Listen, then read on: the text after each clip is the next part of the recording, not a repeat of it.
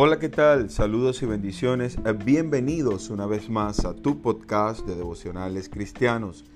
Yo soy David Pogner y en esta oportunidad quiero compartir contigo un devocional que he titulado Practica la justicia, basado en el Proverbio 15:6 que dice, en la casa del justo hay gran provisión, pero turbación en las ganancias del impío. Aquel que es transparente y actúa con rectitud siempre contará con la bendición de Dios. La provisión material y espiritual no falta para aquel que vive para agradar al Señor. El que practica la justicia goza de paz y tranquilidad, pero el estafador, el injusto y malo no tiene tranquilidad. El impío vive para sí sin importarle los demás. Él va haciendo daño en el camino a su familia y a los demás. En la vida siempre hay dos opciones.